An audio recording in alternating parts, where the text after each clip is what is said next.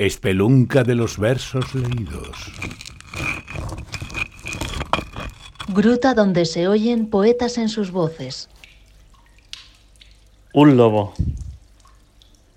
Dentro de este poema pasa un lobo que deja sus pisadas en la nieve.